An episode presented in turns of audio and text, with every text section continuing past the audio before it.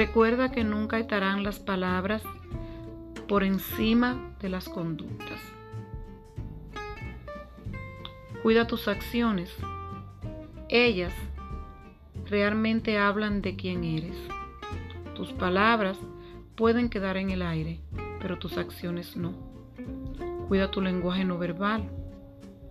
Cuida tus actitudes.